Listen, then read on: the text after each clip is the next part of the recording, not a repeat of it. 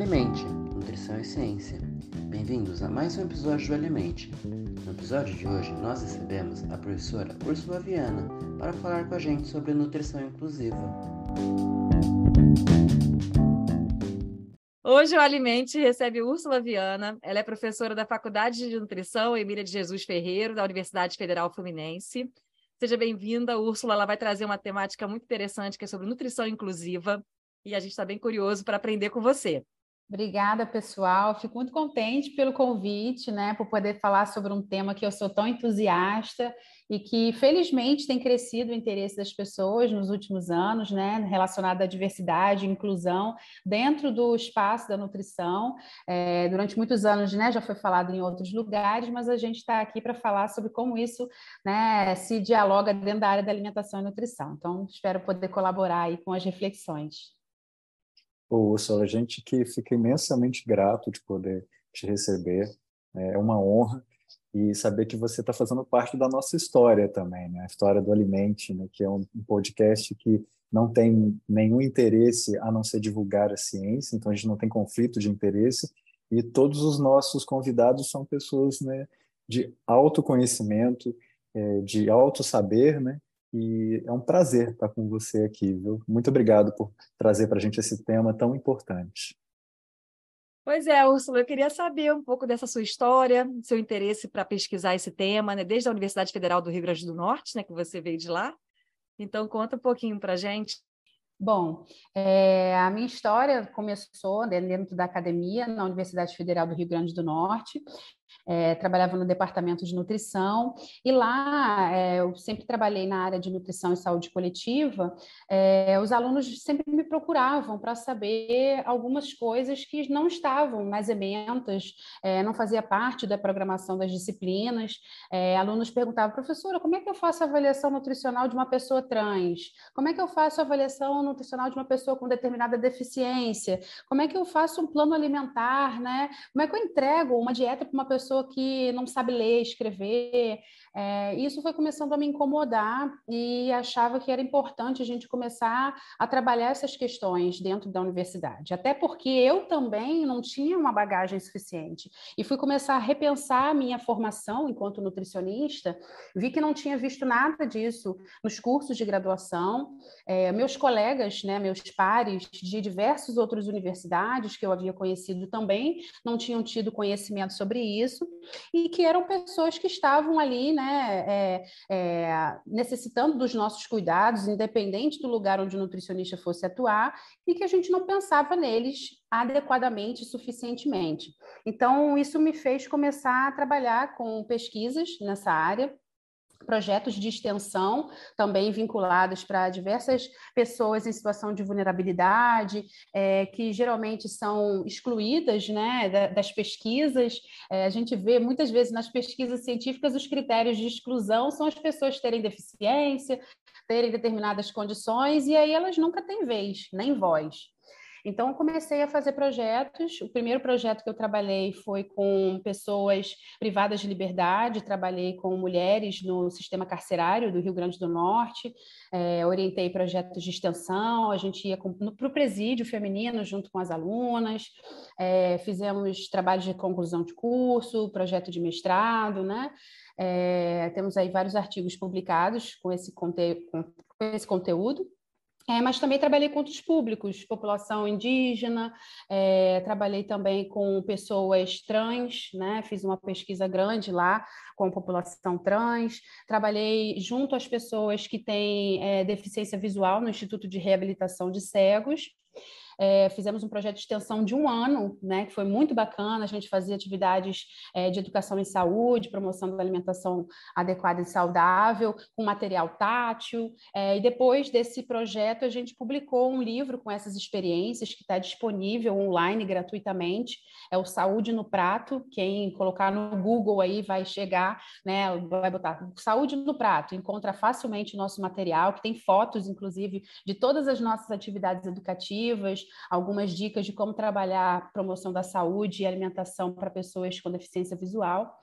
E depois que vou, vim para cá, para a UF, continuei trabalhando né, é, com esses grupos, ampliando aí o meu olhar. É, já trabalhei com pessoas em situação de rua, estou começando projetos também é, junto ao ambulatório trans é, do Hospital Universitário Pedro Ernesto, que eu faço agora parte da equipe multidisciplinar é, e do comitê científico. É, fiz uma pesquisa também de âmbito nacional com pessoas com nanismo, né, para avaliar a questão da alimentação e nutrição, imagem corporal. Inclusive, hoje, uma aluna acabou de defender, né, uma dupla de alunas acabou de defender é, um TCC sobre isso. Então, eu acho que é importante a gente ir ampliando, né, é, como desejo, né, de modificar a situação desse cenário de formação.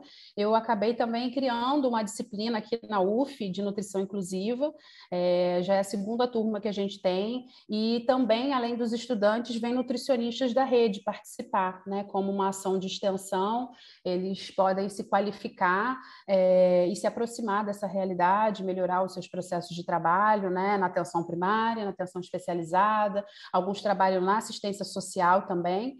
Então, eu tenho tido a oportunidade de colaborar com a formação de vários profissionais, tanto dentro da academia, é, enquanto estão em formação, e profissionais que já estão formados.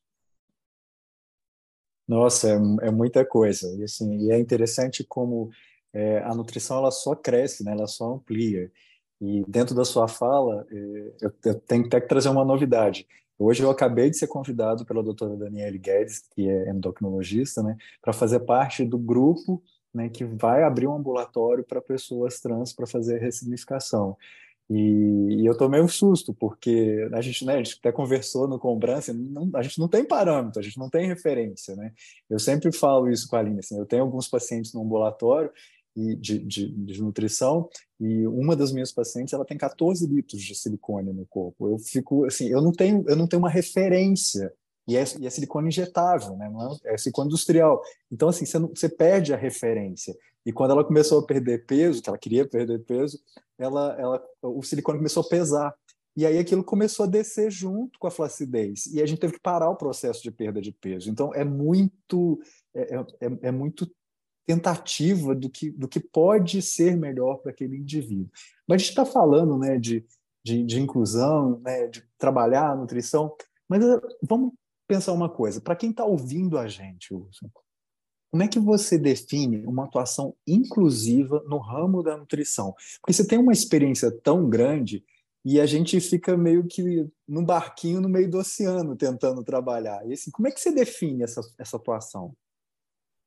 É, se a gente for pensar né, é, de maneira mais conceitual, a gente define é, esse conceito né, de, de nutrição inclusiva como a forma da gente exercer a profissão na qual o nutricionista utiliza todos os recursos disponíveis que ele tem para promover a inclusão, a saúde e segurança alimentar das pessoas que estão em situação de vulnerabilidade, por meio de ações que possam ser oportunas e ajustadas às singularidades desses sujeitos. Né? Então, a gente vai, é, no nosso processo de trabalho, ajustar as coisas que a gente faz para caber na vida dessas pessoas, né? tendo como base o acolhimento dessas necessidades que muitas vezes são muito singulares, o respeito a essa diversidade de ser e de viver das pessoas, né? E a questão da acessibilidade, principalmente no caso das pessoas com deficiência, e o estímulo à autonomia dos sujeitos. Então, quando a gente pensa, né, por exemplo, é, é, uma, um atendimento, né, um contato com uma pessoa que seja analfabeta, eu tenho que ajustar o meu processo de trabalho. Eu não vou pedir para a pessoa aprender a ler ou pedir para que ela sempre peça para um vizinho ou para um parente ler a orientação nutricional que eu vou dar para ela. Eu vou pensar em como ela pode ter autonomia para é, seguir né, as orientações, entender o que eu estou falando de uma forma que seja boa para ela, né? É, reforçando a autonomia dela e o direito que ela tem de não querer auxílio de outras pessoas. Né? Assim como as pessoas com deficiência visual, auditiva, acolher essas diversidades que a gente observa nas diferentes formas de viver das pessoas. Então, a gente que tem que se ajustar ao outro, porque na verdade a gente é um prestador de serviço, né? E a gente tem que se ajustar ao nosso cliente, a pessoa que está é, procurando a gente nos diferentes cenários, seja como cliente em um serviço de alimentação, seja é, num consultório, numa unidade básica de saúde, a gente tem que se ajustar para que ele possa ser incluído, né? É, de uma forma como qualquer outro cidadão vai ser atendido né? Senão a gente vai estar tá segregando essas pessoas, vai estar tá excluindo, marginalizando. Então é mais esse processo, é um ajuste no processo de trabalho, nada mais é, não é uma outra, ai meu Deus, é um outro nome, é uma outra invenção da nutrição. Não, é uma, uma forma, uma, é como se fosse é, uma forma de trabalho, que é um trabalho mais inclusivo, pensando é, que eu possa atender a todas as pessoas. É eu fazer que o é, é meu é, estar mais preparado para atender todas essas singularidades. Isso começa da nossa formação, né? É, pensar em todas essas singularidades que podem acontecer. Como é que eu vou me preparar? Né? Então, eu vou ter um arsenal de ferramentas, preciso conhecer um arsenal de ferramentas para poder utilizar nas diferentes situações. É, então, Ursula é um complemento que a gente tem que estar sempre em mente, né? A gente tem a Constituição de 88, a gente tem o SUS, né? Que preza a universalidade, a equidade, a integralidade. Então, nós, profissionais de saúde, temos que estar atentos a essa necessidade e o que você traz é esse olhar adaptativo das suas ferramentas né, para fazer um diagnóstico nutricional, um plano alimentar. É, e assim, quando você tem os grupos sociais que você percebe assim na nutrição, né? Porque tem algumas definições, eu até pensei uma referência no artigo que você fez, a gente colocou até como uma, uma dica né, de leitura que você publicou na Demetra agora em 2023, então você está sendo uma referência na área de nutrição inclusiva, que ele coloca que pessoas, né, que populações vulneráveis, né, que ele é o Barros, de 2014 que você cita. Ele coloca pessoas LGBTQIA+, povos originários, comunidades é, tradicionais, indígenas, quilombolas, povo de terreiro, é, de matriz africana, ciganos, pessoas analfabetas, como você falou, jovens e idosos que vivem em acolhimento institucional, pessoas em situação de rua e assentamento, migrantes, refugiados, pessoas privadas de liberdade, dentre outros. Então, assim, pessoas também que têm o estigma relacionado à discrimina discriminação, violência, é, restrição do exercício de direitos civis, políticos, então pessoas encarceradas, como você disse. Então, é um, é um, é um amplo universo de grupos. Então, nessa sua atuação, né, é, você nessa sua responsabilidade de treinar pessoas que estão à frente de quem vai trabalhar com esses grupos, é, você vê cada vez mais uma procura é, de pessoas, né, profissionais interessados em como fazer agora, né? O Renato trouxe essa experiência agora que ele vai fazer parte da equipe de nutrição do ambulatório né, de pessoas trans. Então, é, é um mundo que está se abrindo para a área de nutrição. Então, percebe essa movimentação? Sim, eu tenho percebido cada vez mais as pessoas me procurando por meio das redes sociais, na própria universidade, colegas, né, é, que já começam a saber que eu estou trabalhando com esses temas, me procurando, pedindo material, aí me manda, quando tiver uma aula sobre isso, me chama. E também no próprio, na própria disciplina optativa que eu criei na universidade, é, os nutri... eu fiz a divulgação e os nutricionistas né, da rede, pessoas já formadas, falavam, ah, deixa eu fazer como ouvinte, nossa, quando eu me formei, eu queria tanto uma disciplina assim, tenho tanta vontade de saber tal tema. E aí eu falei, tá, tudo bem, pode vir. E aí foram vindo cada vez mais pessoas me procurando. Eu falei, ah, se vai ser como ouvinte, que seja como uma atividade de extensão, vamos formalizar isso, né? Vamos ampliar esse número de vagas. E as pessoas agora que já estão fazendo a disciplina falaram, Úrsula, você tem que fazer uma pós-graduação sobre isso, vamos fazer alguma coisa, vamos fazer um evento, e as pessoas querem cada vez mais e mais e mais, né? É, lógico, o interesse de cada um é diverso diverso, né? É, existem diferentes motivações, existem pessoas que vêm porque trabalham com pessoas é, em situação de rua. Esse semestre teve uma pessoa que trabalhava em albergue, queria aprender um pouco mais.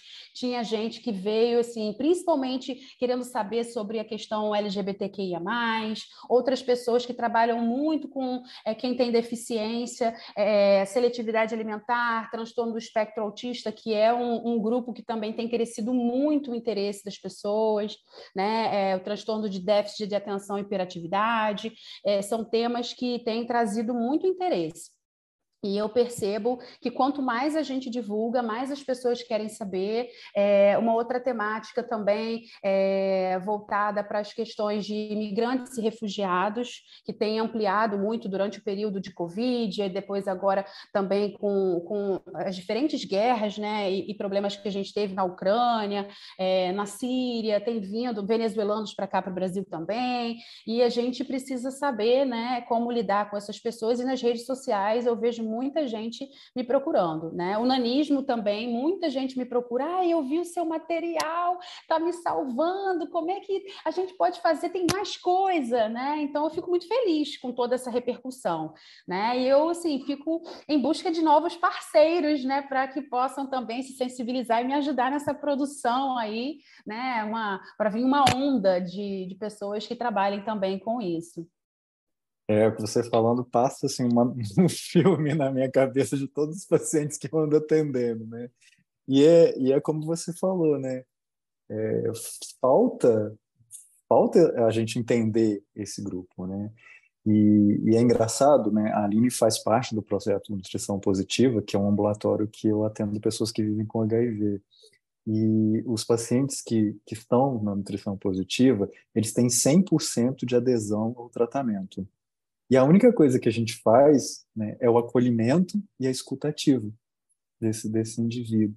E, e como é importante esse acolhimento, né? como eu vejo que na prática é, isso para mim, para minha realidade fez muita diferença, né? Mas eu queria saber de você, assim, da sua experiência. Você acha que, que o acompanhamento nutricional, isso, essa falta de acolhimento, isso afeta essas populações, porque, por exemplo, eu vejo pacientes que não fazem, é, que são, que vivem né, com HIV, que não fazem tratamento dentário porque os dentistas não, não aceitam eles como paciente e dizem que não tem horário, né?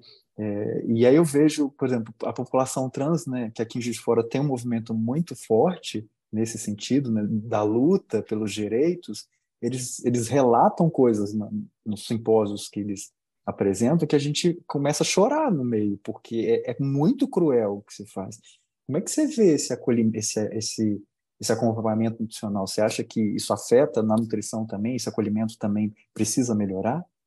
Bom, com certeza essa é uma questão muito importante, né? A falta de acolhimento em diversos locais é, tem afastado muito as pessoas é, das unidades de saúde como um todo, dos profissionais de saúde, né? É, existe muito preconceito relacionado a diferentes grupos, né? desde a população trans, que não é bem aceita, tem dificuldade do uso de nome social, tem dificuldade de profissionais que possam valorizar as suas singularidades, entender e respeitar, né? E também saber quais são as diferenças em saúde, né? É, existem pouco interesse em, em procurar saber mais a fundo quais são as mudanças, inclusive fisiológicas, que acontecem né, no processo de hormonização, é, na cirurgia né, de transgenitalização e vários outros aspectos. É, mas não somente nesse grupo, né? Se a gente for pensar as pessoas analfabetas, analfabetas também não são bem acolhidas, é, recebem orientação de qualquer jeito, é, tem dificuldade, a pessoa, não, qualquer coisa você pede para alguém ler, ou então é, é, a pessoa cega, a pessoa surda, não consegue um bom atendimento, né? A pessoa surda, é, muitas vezes, ela tem um dos piores atendimentos, porque ninguém sabe Libras, ninguém se interessa em aprender, as unidades de saúde não têm intérprete de Libras, né? E às vezes a pessoa não quer que a pessoa da família vá, porque vão falar falar sobre questões íntimas relacionadas à saúde ou questões mais individuais, a gente acaba não tendo o direito do indivíduo à privacidade durante o atendimento, né, que é tão importante. É, pessoas em situação de rua também não têm um acolhimento, né? Já ouvi histórias é, muito tristes de pessoas que foram expulsas de unidade de saúde porque estavam mal cheirosas ou não foram atendidos porque não tinham é, documentação, né, que é muito comum em quem vive em situação de rua. Então, é, essa falta é, de acolhimento que vai desde é, coisas muito subjetivas, né, às vezes um olhar e uma escuta que não é qualificada, até ações né, preconceituosas pelas equipes de saúde prejudicam o acesso delas e também também o atendimento nutricional, porque são poucos os nutricionistas é, que, infelizmente, conhecem é, a realidade de vida dessas pessoas e sabem, quando elas chegam lá, ao que, que elas precisam se atentar, quais são os pontos centrais, né? E que mesmo embora tenha é, dificuldades, aonde que eu posso avançar, né? Aonde que eu posso mirar é, os meus objetivos para que possa melhorar um pouco a qualidade de vida dessa pessoa. A gente sabe que existem algumas realidades que são muito adversas, mas é possível se fazer alguma coisa, né? Para alguns grupos, a gente acaba trabalhando muito numa perspectiva da redução de danos, né? Que é um conceito que é, usualmente sempre foi muito utilizado é, na perspectiva das pessoas que fazem uso de álcool e outras drogas, né, é, pelos profissionais que atuam né, na, na, questão da redução de danos, mas, por exemplo, em indivíduos que vivem em situação de rua, né, que é, a sua fonte de alimento muitas vezes é de doação, é de captação de, de alimento do lixo, em xepa, em outros lugares, é, que para nós não é convencional, essa é a realidade deles. E aí eu vou falar para ele não comer aquilo, já que aquilo é a única fonte de alimento, né? A gente já teve uma situação que foi até publicado em um dos livros que a gente é, fez pela Fiocruz, que é, uma das nutricionistas que escreveu o capítulo, é, uma pessoa falou para ela é, o seguinte: tudo bem, você está me falando que eu preciso melhorar minha alimentação, que tem que ter cuidado, então me ajuda, né? Ele estava ali legitimamente pedindo ajuda. Quando eu tiver, né, pegando a minha comida no lixo, o que que eu prefiro? Né? O que, que eu vou deixar de lado? E aí é uma situação que a gente é pego meio de surpresa, né? Como que você lida com uma situação? Então a gente tem que saber, olha, dentro dessa tua realidade, tal e tal coisa é possível, né? Então é, são conversas às vezes que a gente tem nas disciplinas junto com os profissionais que são muito profundas, né? Que elas elas tiram a gente da zona de conforto é, para trabalhar com situações que não são fáceis né? É, mas que são que para essas pessoas faz muita diferença. Né? É, falar sobre alguns cuidados relacionados à alimentação, identificação do que está próprio ou impróprio para o consumo. A gente vai para uma outra dimensão do cuidado de saúde que a gente não imaginava que fosse ter, mas que é essencial, principalmente no país onde a gente vive, né? É, que tem essas, é, essas adversidades, né? Infelizmente, ainda somos um país em desenvolvimento que precisa né, dar largos passos é, para que toda a sua população tenha uma segurança alimentar e nutricional. Então, a gente precisa pensar nessa população para que ela possa também ter uhum. É, condições de igualdade, né, para alcançar essa saúde que a gente tanto fala. Agora tem que gostar muito de ser nutricionista, né? Porque é. tem que amar e tem que, tem que carregar a balança nas costas, literalmente, é. né? Eu lembrei é de louvável. também no ambulatório que o Renato né, fica mais à frente, da nutrição positiva, né? Na época que a nossa mestranda, a Renata, fazia também atendimento, de também um morador de rua, pessoa que vive com HIV, ele era atendido e ele perguntou como é que eu bebo água. É, assim, onde água limpa, né? E ela orientou, tenta buscar no lugar que você tem uma padaria, um lugar que você tem acesso, que as pessoas te recebam. E eh, você falou da comida, né? Buscar o que, que ele ia escolher no lixo, até a água, que é o principal, né? Ali. É, Exatamente, são pessoas que têm muita dificuldade né, de, de é encontrar é água potável. É, hoje eu dei uma aula justamente sobre isso, né? A gente estava falando sobre a importância de conhecer os equipamentos sociais que existem no território. Renato falou uma coisa interessante que tem que gostar muito da nutrição. Eu acho que, na verdade, a gente tem que gostar muito das pessoas, sabe? E se sentir assim. Empatia, né? É, incomodado delas não terem esse acesso, né? Como é, que, é, é o pode? mínimo Justamente, como é que pode essa pessoa não, não poder ter né, uma nutrição, um cuidado e nutrição como uma outra, né? Então, uhum. vamos desdobrar para que ela também possa ter esse, esse momento, esse cuidado, né? É que a gente, e... às vezes, consegue dispensar para as outras pessoas. Eu vou me esforçar para fazer o máximo que é. eu puder por elas, né? Eu acho que é, é esse, e... nesse sentido que a nutrição inclusiva vem. É, e é interessante você colocar isso porque essas pessoas têm uma história de vida, elas não estão ali porque elas querem, elas estão, elas chegaram até ali numa situação, por exemplo, de, de, rua, não porque ela escolheu necessariamente isso, mas porque ela não foi acolhida desde antes. né? Porque talvez tenha um transtorno, porque talvez tenha uma bipolaridade, isso não foi entendido, isso não foi investigado, e aí isso vai aumentando, aumentando, aumentando, até chega a esse ponto, né? Uhum. Lá no, são dois ambulatórios que a gente atua, né? Tem o de endócrino e tem o da positiva. E assim, aí tem desde pessoas que não sabem ler e escrever, é, a, a, a, pessoas que não estão em situação de rua, e aí você tem uma gama de pessoas que eu olho e falo assim, meu Deus, né? Eu, eu tive que aprender a desenhar a dieta, porque não tem, não tem outra forma de prescrever para uma pessoa que não sabe ler. Eu tenho que desenhar. Uhum. Então, né, a pessoa não está nessa condição porque ela quer, né? ela está nessa condição Exatamente. porque foi a condição que o mundo deixou. Né? Exatamente. É. E a gente ainda tem outras situações mais complexas, né? Igual a gente fala para os alunos em nutrição clínica, que às vezes a gente vê as doenças bem separadinhas, mas quando a gente fala de inclusão, às vezes tem muitas interseccionalidades, né? A gente vê a pessoa é, que é trans, que foi expulsa de casa, está em situação de rua e que é profissional do sexo, que tem outro tipo de vulnerabilidade, né? E que tem HIV, e aí a gente vai juntando várias camadas de preconceito, de exclusão social e quem é que se interessa em estudar essas pessoas, em saber quais são as suas demandas, né? Existem vários grupos que são é, quase um estigma você falar, né? É, durante um tempinho é, eu ficava me sentindo incomodada de ser vista, né, no, no, pelos meus pares já de muito tempo como a diferentona. Ai, você trabalha com uns negócios assim tão esquisitos, mas e nós somos aqui também, Renato também. Eu trabalho. Ixi, eu, a gente eu, sempre, é... eu sempre trabalhei com dependente químico, falando nutrição com dependente é. química. E aí. É, eu sempre trabalhei com a população GLBT e com HIV, então, assim, é difícil. O povo chega na lata, mas é. você é, é doente também? Eu falei assim, se eu for, tem algum problema? Mas por que esse seu interesse? É, tem alguém na sua família? Sempre acham que a gente tem um motivo pessoal para estar. É, e não porque né? a gente é humano, né? Porque Justamente. a gente encontrou um lugar que ninguém quer trabalhar e ninguém quer ver, ouvir falar, que quer, na verdade, colocar a margem. E aí a gente sabe que não dá para fazer isso. Alguém tem que cuidar dessa população, alguém tem que ter interesse por eles, né? Senão a coisa só aumenta né, de tamanho. É, é impressionante. Verdade. Eu acho que é, que a gente tem que se colocar muito no lugar das outras pessoas, né? Talvez falte é, muito essa perspectiva de parar de pensar um pouco no glamour, né?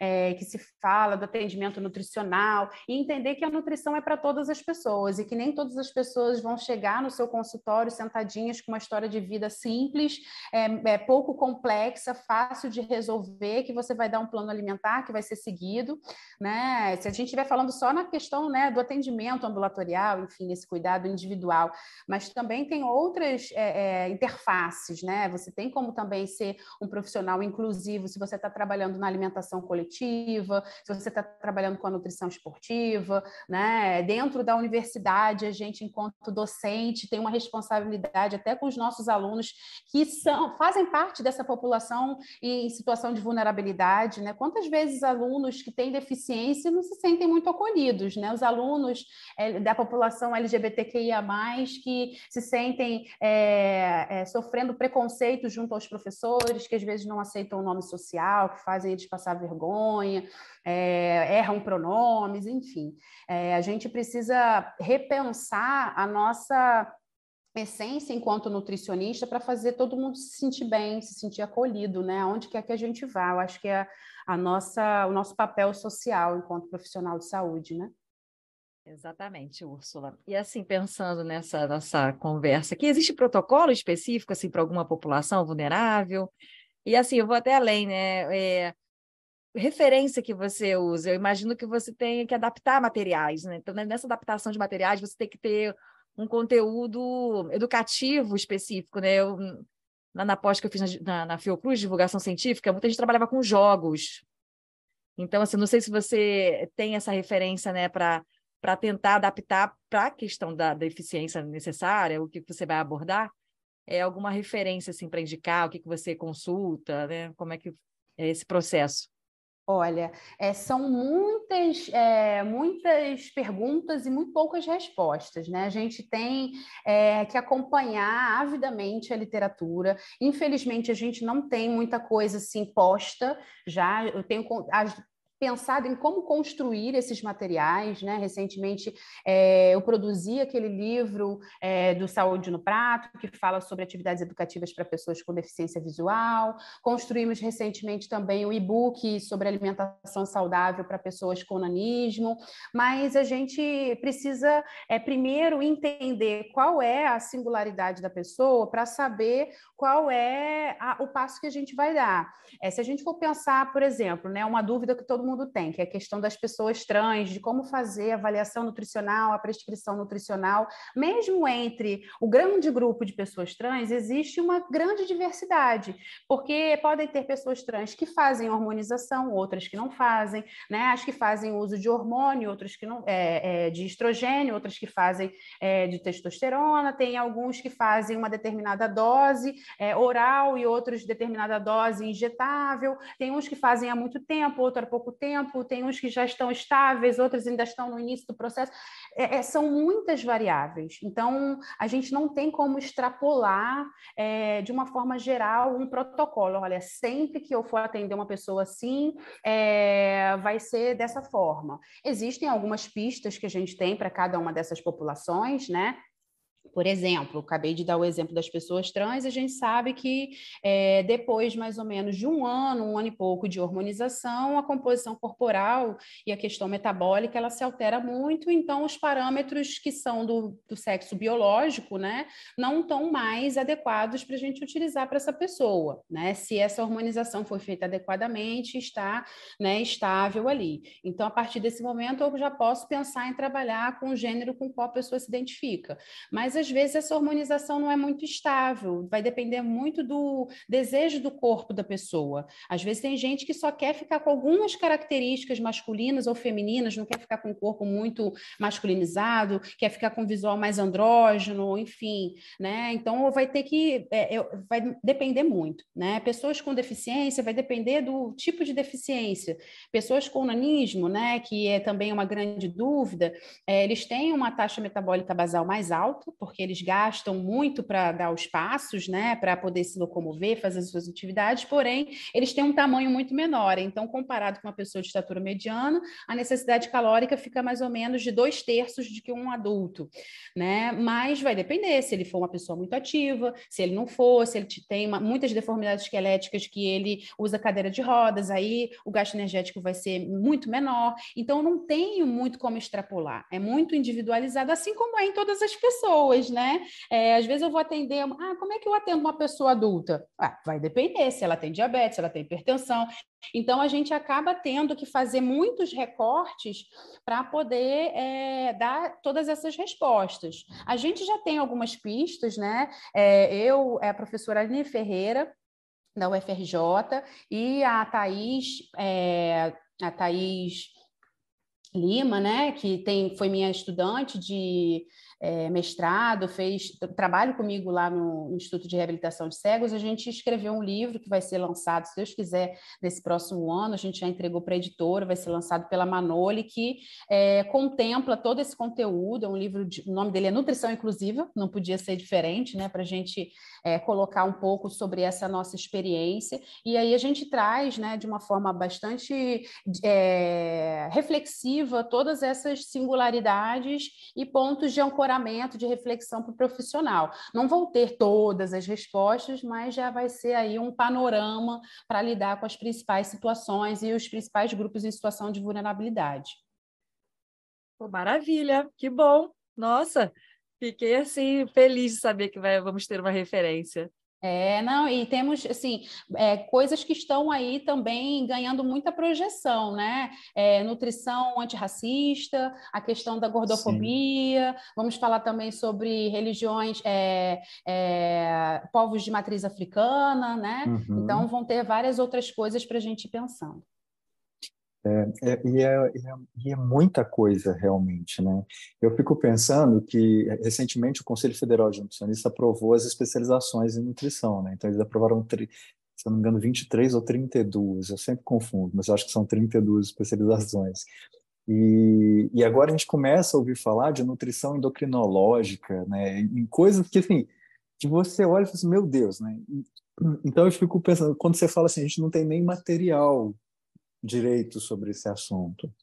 Né? É. E, e a gente está tendo que acordar para isso. Nesse sentido, existe respaldo legal para a atuação do nutricionista de forma inclusiva? Sim, é, existem vários respaldos. Começa primeiro na Constituição Federal, né, em que a gente uhum. é, estabelece a questão da equidade, né? No Sim. sistema, no próprio sistema de saúde, no SUS, que somos profissionais de saúde, também está respaldada a questão da equidade, né? De todos os indivíduos atendidos de acordo com a sua singularidade, né? Com é, uma atuação que possa atender essas necessidades singulares. E no próprio é, Código de Ética do Nutricionista existem vários dispositivos lá, vários artigos que dialogam com essa questão da, da inclusão, né? Quando a gente fala que a gente tem que atender as pessoas sem discriminação com relação à raça, cor, é, é, credo, né? Enfim, a gente está é, colocando aí essa nossa é, essa nossa proposição de atender a todos dessa mesma forma. Então, eu, no meu entendimento, né, faz parte do nosso papel enquanto nutricionista ser assim, né?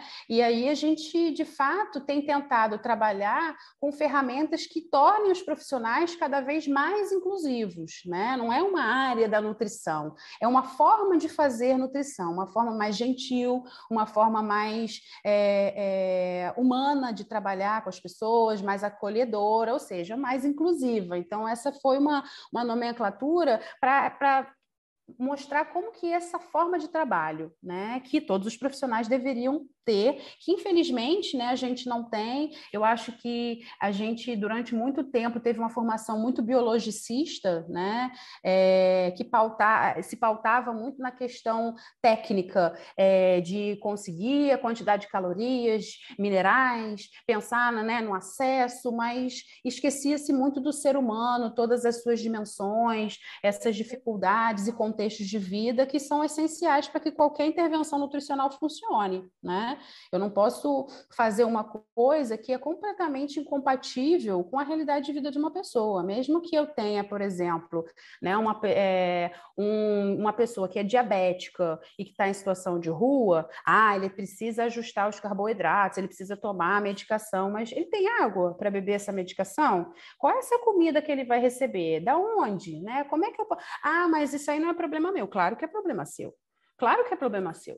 Você é nutricionista, você precisa se articular com a questão da assistência social. Você pode orientar a pessoa a procurar o CRAS, a procurar é, locais onde ela possa ser é, encontrar pontos de apoio, indicar equipamentos sociais onde ela possa é, fazer suas alimentações de uma forma com um custo que caiba no seu orçamento, que ela consiga né, parceiros ali no território, reconhecer espaços onde ela possa ser acolhida. Olha, será que a gente não consegue consegue que você vá nessa escola que tem aqui para você tomar a sua medicação, beber a água e fazer assim, assim, assado. Eu acho que o profissional de saúde ele tem que começar a utilizar a sua capacidade criativa, né? Porque a gente precisa ser um profissional criativo, nutricionista, né? Para pensar nas estratégias de adesão, a gente tem que pensar de forma criativa de como a gente vai conseguir melhorar a forma é, de viver das pessoas, para que elas tenham, tenham qualidade de vida e é, maior sobrevida e felicidade, né? Acho que a gente tem que pensar é, na felicidade das pessoas, tratar as outras pessoas como a gente gostaria que fosse tratado, né? Fazer o maior esforço possível. É um investimento humano que a gente tem, né? É um humano investindo em outro ser humano. Então, eu vou fazer o meu máximo. Olha, eu não tenho aqui a resposta, mas eu vou procurar. Você volte, vamos nos encontrar novamente. Vamos começar por essa parte que é mais fácil, né? Vamos é, de de pouquinho em pouquinho, e assim a gente vai construindo vínculos e vai é, melhorando a vida das pessoas. É, muita gente tem medo, né, de, ai, mas eu não vou saber atender, se eu... imagina, chega lá alguém, como é que eu vou fazer, que eu nunca vi determinada deficiência, nunca atendi uma pessoa com tal síndrome, e aí é. Tem várias coisas, várias doenças, várias condições que às vezes a gente pode chegar no consultório lá, lá num, num, lugar de luxo que também a gente também nunca viu, realidade de vida que a gente não conhece.